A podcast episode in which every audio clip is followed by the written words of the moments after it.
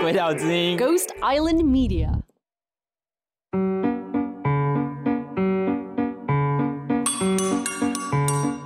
让我们欢迎大使夫人阁下莅临。各位贵宾，大家好。今天本人非常荣幸可以在这里与大家分享我的外交生涯。今天我所要讲的内容是，我要分享的。大使夫人，你还好吗？哎，拜托哎，卖给我逮赛胡林好不好？我是 Jean。我是鬼鬼鬼岛之音的凯东，A.K.A. 代班主持人 Ting。Testing one, two, three, here I go. Hello，各位别叫我大使夫人的听众朋友，你们好。本集节目呢是 Jean 受邀到 ICRT 的节目 ICRT Breakdown 当中，以英文向 ICRT 的主持人 Tim 和 Pass 介绍泰国泼水节。除了分享他亲自参与泼水节的热闹回忆之外，Jean 也教了一些和泼水节有关的泰文。欢迎各位对英文还有泰国有兴趣的听众来听听看这集。本集节目由 ICRT Breakdown 团队制作。Yo, welcome to another edition of ICRT's Breakdown. A look at all the fun stuff that's going on in the world with some very interesting people. I am your host A, Tim Berge, and host B is. I'm Paz Bueno. And Paz, I think we have a very special guest with us again today. Yes, joining us today is Jeane from Ghost Island Media's podcast on the right side of the ambassador. She has a lot of travel experience from uh, spending time with her spouse, who is a former ambassador of Taiwan. And in her podcast, podcast, she generally just talks about her firsthand experiences traveling around the world. So, hi, Jeane. Hi, everyone. Welcome to our podcast, Jeane. Thank you for inviting me. well, thank you for coming. And we're very interested in you telling us about your podcast and also the right side of the ambassador. So, that means you're on the right hand side, or maybe you're probably on the correct side of the ambassador. I could be sideless. yeah, that's the English title for our podcast show. And in Chinese title is called 别叫我大使夫人, literally translated "Don't call me Madame Ambassador." the reason why is usually a spouse of a diplomat. It could be a cardboard cutout.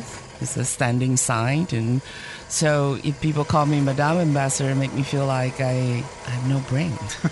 so I said, OK，别叫我大使夫人，因为如果叫我大使夫人以后，就其他什么都没有了。But on the right side of the ambassador, meaning um, usually in diplomatic circle, the wife of ambassador is always sitting on the right side, which is more a respectful position. And also, like, you have to behave correctly. So that's on the right side. It could be uh, risky if you're on the left side and you're on the wrong side. That's what it means. So, with your podcast, what are you trying to share with the audience? Well, people are always curious about what does diplomat do, and more, what do their wives do, their spouses. Yes. So you do yeah, all the fun stuff, aren't you? Not really. Not I really, mean, no? Well, now when I look back, yeah, they seem to be very fun. But at the time is it was actually very busy, busier than my real career. Because uh, you know, when you're relocated to a post, you need to move houses, you need to find school for the kids, and you have a lot of uh, entertainment uh, to do, like entertaining uh, diplomatics people, and also making new friends uh, learning a new language, adjusting to different, what's like weathers or customs. So it's actually quite challenging in the beginning. I would say, in some ways, actually, your job, quote unquote, is probably more difficult than the ambassadors.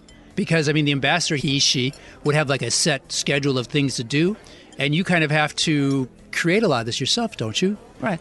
Well, my job is as a diplomat's wife is usually um, the territory is usually at home, especially for Taiwanese um, uh, diplomatic relationship is quite difficult, you know, in the past, and so I have to entertain uh, guests at home a lot. So it takes me two to three days to prepare a meal and to prepare for the guest list and also um, take care of all this food and especially when I don't have a chef to go with me. So I have to cook everything myself. Wow, that doesn't sound fun. Sounds like a very tiring position to be in. I think I can open a restaurant now. Well, we'll be your first That's the good clients. We'll be your it. first customers, okay? So today we've invited Jeane to join us in talking about Songkran. Um, it is a significant annual celebration in Thailand, which you have been in before. First of all, I would like to pronounce this uh, word in a more proper way. Did I say it wrong? So, song, we, we've been making mistakes all this time. Right, it's it's actually called Songkran. Songkran. Yeah, it's a G, not a K. Yeah. Songkran. Oh. Interesting. Right. So Songkran uh, actually is a, a Thai New Year's, and it's uh, derived from uh, Sanskrit word Sankranti, which is related to the sun's movement or astrological passage between constellations in the sky. So it symbolized the start of a, a new year. But it, it's actually the hottest month of the year in Thailand. So it's also called the water festival. But that doesn't mean like you're very hot, so people splash water all over. But it's also meaning like it's a cleaning festival. Just like in Taiwan, 我们要大扫除. Yeah. Yeah. So before New Year's, they will clean the houses and clean the, even the Buddhas statues. Yeah, and also they want to kind of clean away the negativity or anything that is not positive in the past. Right. So to wash away every bad experience from the last year and like welcome the new year on a clean slate, quite Right. literally. Right. Right, a time of cleansing. Yeah. But that's also interesting. So you said that in Thailand, Song Songkran. Songkran is actually according to the solar calendar, according to the sun, and not to, like in Taiwan, the New Year's is according to the lunar calendar. Yeah, I guess. So, every year, so it's Yes. on April 13, the same day every year. Right. Right. Well, that makes it a lot easier for planning your holiday schedule then. Yes. Yes. So Songkran derived from Sanskrit, so 它来自于这个印度的梵语，然后它是跟太阳的动作有关系，so it's related to the sun's movements，然后跟它在哪一个星座 in which constellation it is located in the sky. So it symbolizes 它象征着 the start of the new year. So celebrated, you said in April. Right. Uh, April 13th is a specific date. Here in Taiwan, for the Lunar New Year, we have like a week long holiday for the Lunar New Year. But like the Lunar New Year is technically only just one day. Right. So if the New Year is in April, um, how long is the celebration? Like, how long do you have to keep washing things? It's about three to four days, I would Okay. say, like starting April 12th to 16th. But I think the New Year days is on the 13th. Okay. During this time, they would, you know, put some white powder on their face, and I think representing uh, cleaning, and then splashing water on the passerby. So you have to be very careful when you're walking on the street. During this period of time, you, might, you will get very, very wet from splashing. Are there any other customs associated with uh, the uh, the Song? Songkran. I keep wanting to say that K there. Yeah, you know? Songkran. You're going to have to take that K out of my alphabet, it's, okay? It's a very auspicious um, traditional festival, I would say. So, in, besides cleaning, and I just say cleaning the house, cleaning the Buddha, and it also they would do some offering to the monks and visit the temple. That's a must, and also merit making. Uh, one of them is 放生, which is uh, they would release birds or fish or sometimes turtle into their natural inhabitants and just to show their compassion. Where is the biggest celebration? So, like, if I were going to travel to Thailand, 如果我要去泰国来庆祝泰国新年的话, where should I go? If you want to really get a big violent splash, then you could go to, I suggest you go to Chiang Mai, the northern capital of Thailand. 因为在清迈城里就有运河，所以要泼路上的人很容易，就只要拿个呃水桶就从旁边就可以直接泼了。所以我记得我在清迈的时候是被泼的最厉害的时候。然后他们不是只有泼人，他还把水拿起来泼汽车啊，只要他眼睛所见的所有东西，他都要把它弄湿。Right.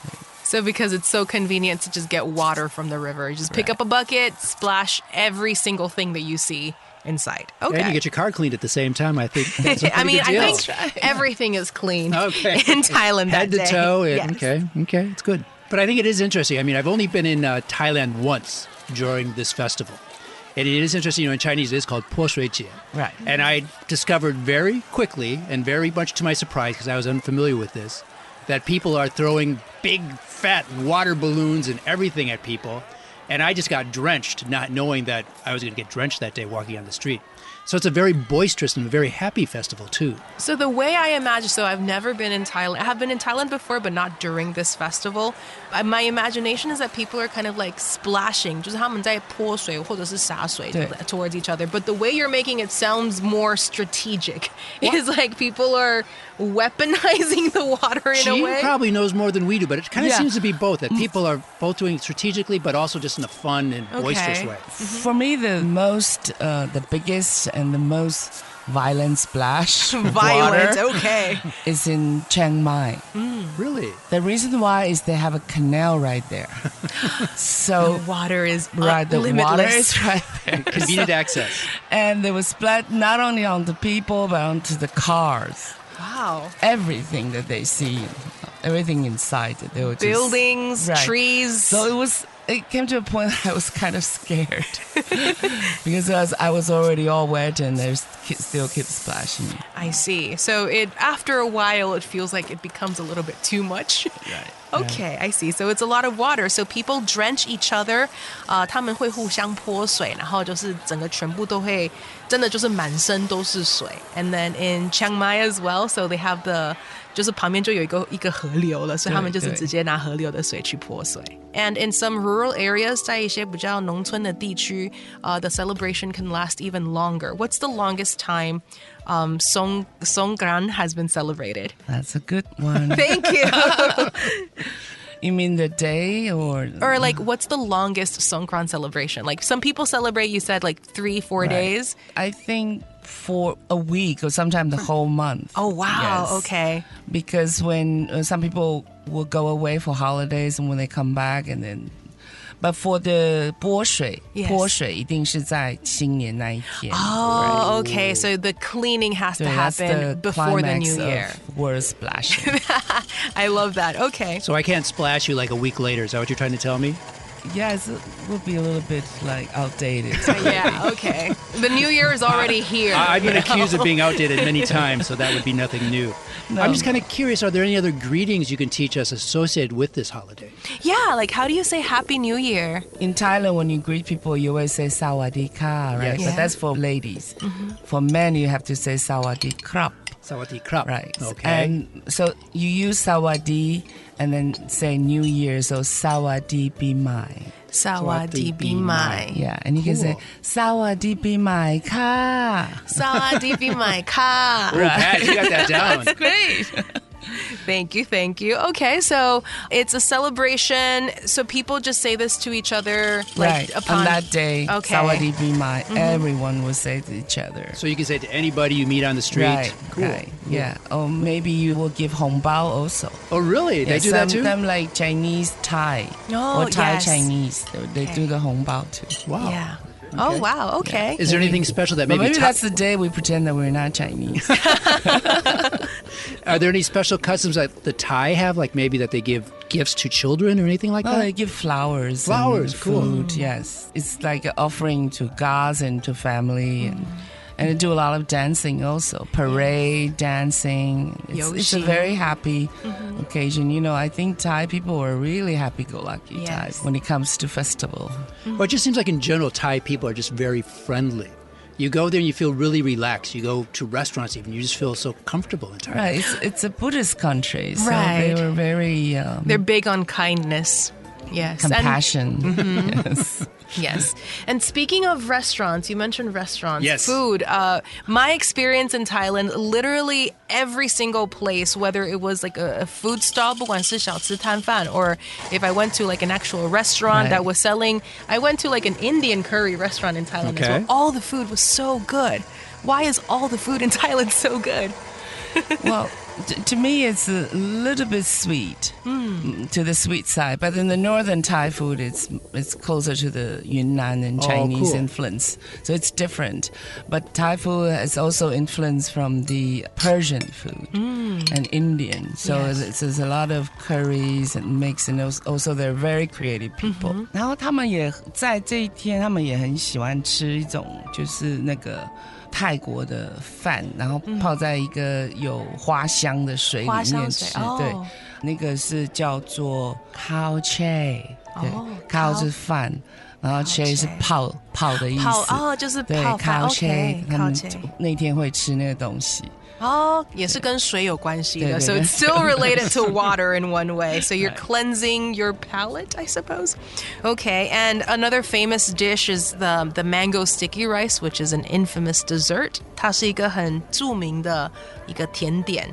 So, oh, mangoes are also in season during April. That's right, that's Yeah, right. It's so the between- sweetest. Yeah, so between March and May, mangoes are in season, 就是芒果的盛产期. So uh, there's also a lot of like mango sticky rice during the Thai New Year. 对，以前应该是新年的时候才吃，但现在每天都可以吃到 Yes. 这个 mango sticky rice。 Awesome. Okay. I would say that Thai people are very um, good in receiving uh, friends from afar, or they're very family oriented. Yeah, they're very big on hospitality. Yeah, so hospitality. Songkran is actually not only the festival of social life, also religions and also family. okay. Cool, Yes. I think Thai people are very creative. I mean, if you look at their Sanskrit, their, their writing system, they have to be an artist, everyone.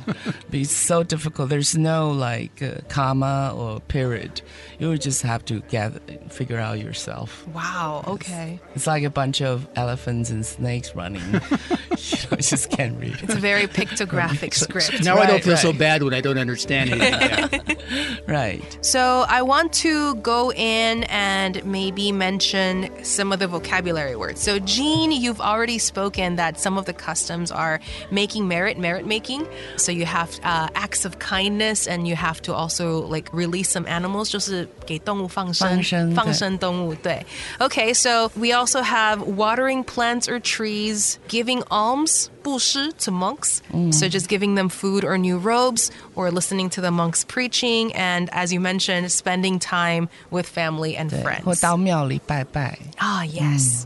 Okay, And the fact that they clean the Buddha statue，他们也会清佛像，嗯，这件事情我觉得也是很美妙的， 就是什么都清、清扫。 and I kind of found that surprising. So that's not considered to be sacrilegious or anything to be splashing Yeah, water on the 不会 Buddha 没礼貌 statues. 吗？就是给可是他们有的佛佛像是很大的，哦，所以可能也是需要把它清擦的一亮清亮的。 Okay, I see.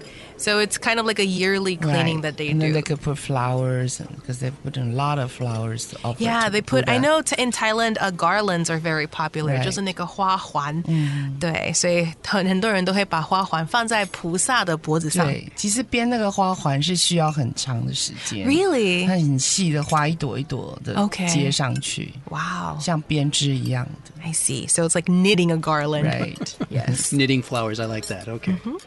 On the night before the beginning of Songkran, many people clean their homes and get rid of all their junk. So it's a little bit like the spring cleaning. 就像我们过年之前会做一个大扫除 before the Lunar New Year.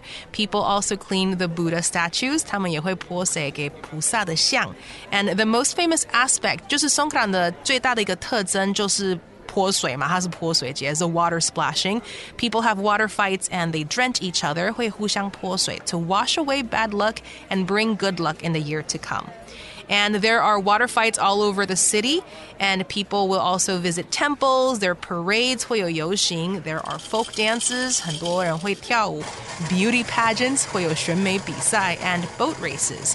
And other customs also include making merit, so 要做善行, watering plants, releasing animals, 放生动物 and uh, spending time with family and friends. So, what are some other kinds of celebrations or some other ways that we can celebrate Songkran? For the parade parts，呃，我知道他们游行的时候啊，也会除了跳舞或者是这个选美，呃，也有击鼓， 啊，因为泰国有一个村叫安通，这个村呢是被称为是专门做鼓的鼓村啊，他们的鼓各式各样都有，而且还外销全世界。在这个新年的时候，也会有击鼓的演奏、击鼓的比赛跟游行。Awesome. OK, so Drum Village. They even supply drums around the world. Awesome. So now we come to the fun part of the show, the part that I always like. We kind of talk about something fun or maybe something not so fun in English. So a cat's meow, something you really like, or a pet peeve, something that kind of really bothers you, something you don't like. And this time I have my cat's meow, which is underdog. An underdog is something you oftentimes hear about in movies, kind of like a character who maybe starts out as being um, a little bit pushed down, or they're not quite the uh, the really cool person in the movie. But through time, they kind of show that they're the actual hero. They're the ones that strive to be good. And like a good example is, I don't know if you guys remember this, but the movie Legally Blonde. Yes. Okay, so Legally Blonde, what is it? You know, in American movies, the blonde woman is always kind of the dumb and stupid woman. She's in law school. Everyone thinks she's a stupid blonde, but at the end, she shows that she's smarter than all those old men who are telling her that she's stupid. So she was the underdog. And I kind of just got, was thinking about that because recently there's been a lot of people in the news who are the same way. They're kind of underdogs. They're being pushed down, but I think over time they're going to be shown to be the heroes. They're the people who may be pushing for more civil rights and more uh, freedom for people around the world. So let's maybe hope that these people are successful. So that's my cat's meow. Yes. So Paz, what's your choice this month? Uh, for me, I also chose a cat's meow. Um, it's actually meow. a phrase, a, a commonly a commonly well known phrase. Uh, you can't make an omelet without breaking a few eggs. Ooh, that's a good one. So you, in order to achieve success, you gotta sometimes make a mess. You got to make a mess. Break a few eggs in the process. It's okay. You sacrifice a few things for the general progress. Yes. Yay, I like that. Mm-hmm. How about How Jeane? about Jeane? My meow. Your meow your if, if you like it, a peeve if you dislike it. So this is meow and pee. but referring when you just said about Legally Blonde and the underdog, and I think on the right side of the ambassador, sometimes it's a little bit of underdog, but you can't really uh, underestimate a spouse uh, influence or or 她的功劳啊，一个大使夫人到底是一个人形立牌而已，还是他必须永远要做一个正确的 on the right side 的一个大使夫人？其实呢，她也是一个最不会被 recognized 的，因为她是没有领薪水的，所以，所以我今天的应该是中间吧，喵 and P 就是 on the Yes. right side of the Your cat's ambassador peeve? Yeah, we've had that before. Our cat's peeve. Go ahead. 对啊，所以有的时候你不一定要 always on the right side. You could go on the left, Yes. even though that's a little bit against the protocol. Well, that's great. I really enjoyed that. Yes. Yes. Me too. So that was another edition of uh, Breakdown here on ICRT. This program is sponsored by the National Development Council as we're helping out to promote bilingualism in Taiwan. Let me again thank Jeane for joining us this week. Thank you. and Jeane, you have your podcast called 别叫我大使夫人 on the right side of the ambassador. And which you are, that is correct. And so also Paz, our co-host. Uh, bye. Thank you for I'm, listening. And I'm Tim, your other co-host, saying, "Hey, join us again next time." Breaking the ice, breaking the mold, breaking down the news. You've been listening to ICRT Breakdown a bilingual 2030 policy program brought to you in association with the National Development Council.